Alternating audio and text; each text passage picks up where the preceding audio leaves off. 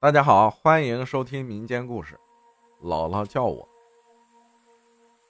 浩哥你好，说个自己经历的事儿吧，不害怕，但记忆深刻。从小我是被姥姥带大的，家里人都说姥姥最偏疼我。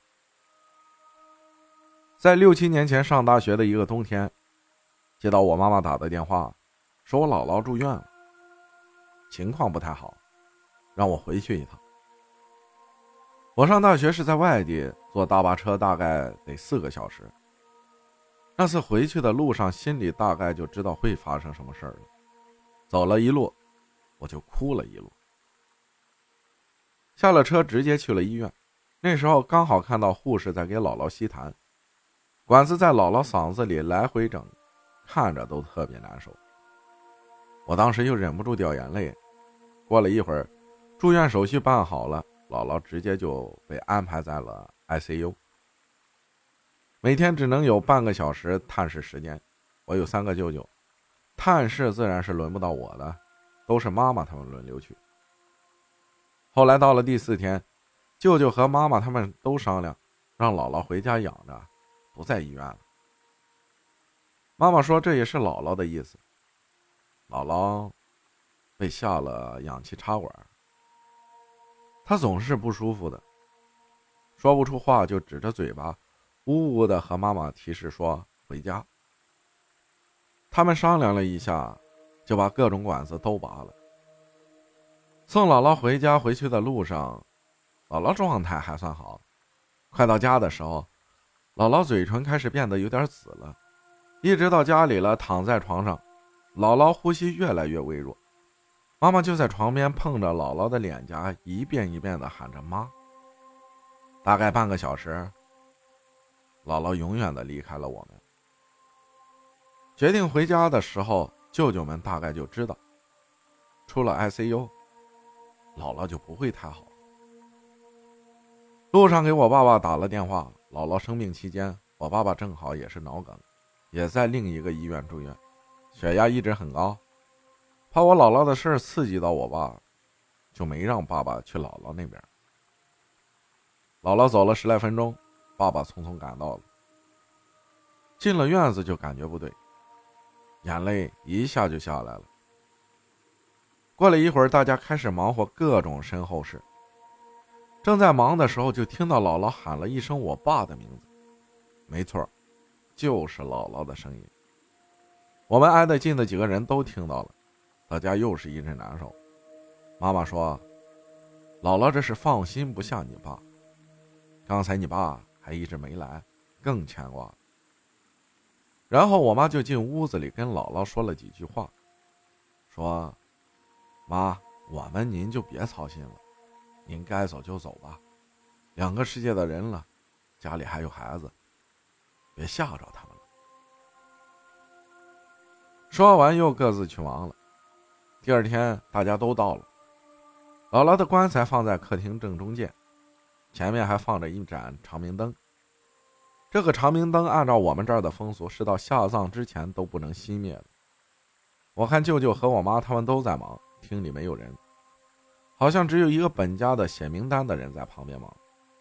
我就抱着一杯热水站在客厅门口，看着那盏长明灯，守着姥姥。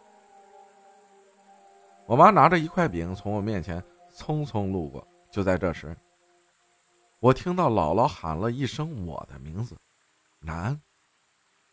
那声音就像从水缸里发出的声音，还有轻微的嗡嗡声，那不就是从棺内发出来的吗？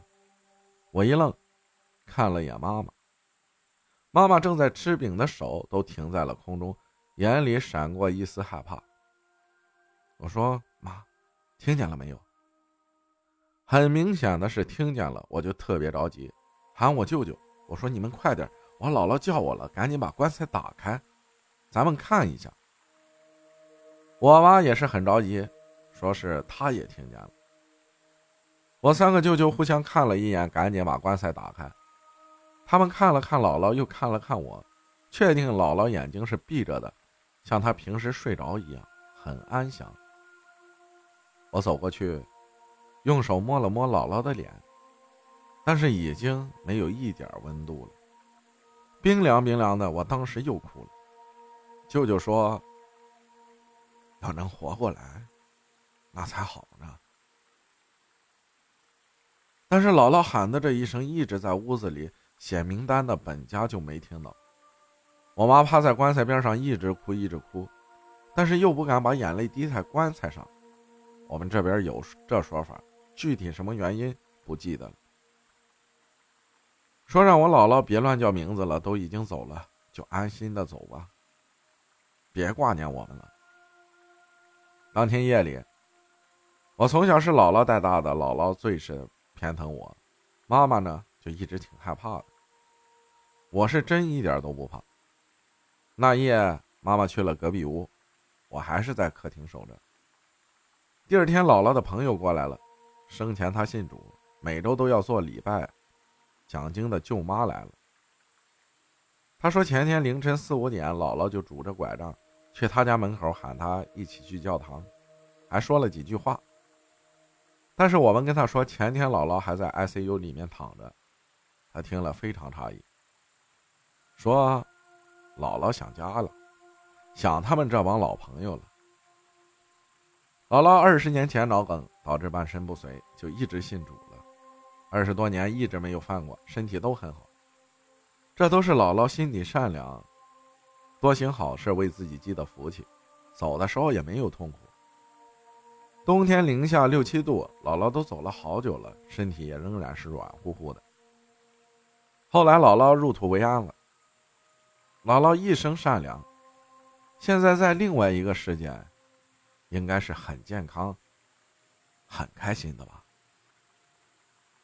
感谢大家的收听，我是阿浩，咱们下期再见。